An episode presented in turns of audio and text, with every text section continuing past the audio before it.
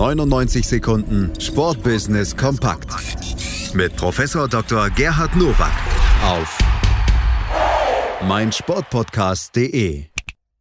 Da sind sie wieder, die 99 Sekunden Sportbusiness Kompakt von und mit Professor Dr. Gerhard Nowak von der IST Hochschule für Management in dieser Woche mit folgenden Themen. Herzlich willkommen zu den News to Use aus dem Sportbusiness. Die italienische Liga Serie A plant die Gründung einer Mediengesellschaft zur Vermarktung der TV-Rechte. Die Liga beauftragte ihren Präsidenten Paolo Dalpino mit einigen internationalen Investmentfonds zu verhandeln.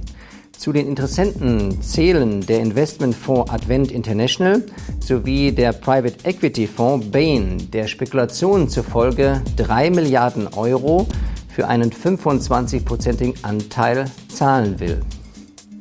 Derzeit rangiert Italien mit 1,34 Milliarden Euro an Platz 4 bei der Verkauf von Medienrechten im europäischen Vergleich. Würden diese Deals zustande kommen, schießt man sich an Platz 1 meiner Meinung nach aber auch ins Knie. Denn während in anderen Ländern wie in Deutschland mit Medienkonzernen kooperiert wird, verhandelt man hier mit Heuschrecken. Fußball-Weltmeister Toni Kroos könnte sich beim Greifswalder FC als Geldgeber für ein neues Stadion engagieren. Derzeit prüfe der Profi von Real Madrid eine Beteiligung an den Bauplänen seines Jugendvereins. Möglich wäre statt eines Neubaus am Stadtrand auch eine finanzielle Unterstützung beim Umbau des Volksstadions der Heimspielstätte des GFC. Für einen Aufstieg in die Regionalliga reicht die Zuschauerkapazität derzeit nicht aus. Cheftrainer des GFC ist Kroos Vater, Roland Kroos, der auch gleichzeitig Sportdirektor ist.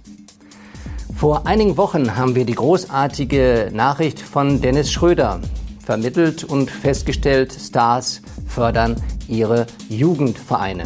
Und jetzt ist es Toni Kroos und das finde ich groß. Ab der kommenden Spielzeit wird der Lebensmitteldiscounter Penny erster Titelsponsor der deutschen Eishockeyliga. Damit heißt die Liga künftig auch Penny DEL.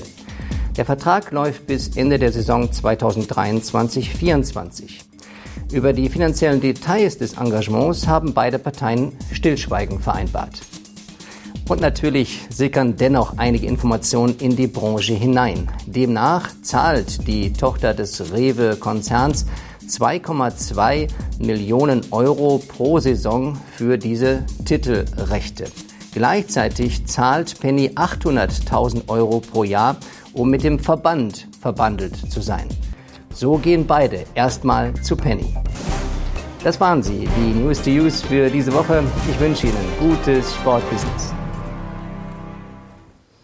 99 Sekunden Sportbusiness kompakt mit Professor Dr. Gerhard Nowak auf meinsportpodcast.de.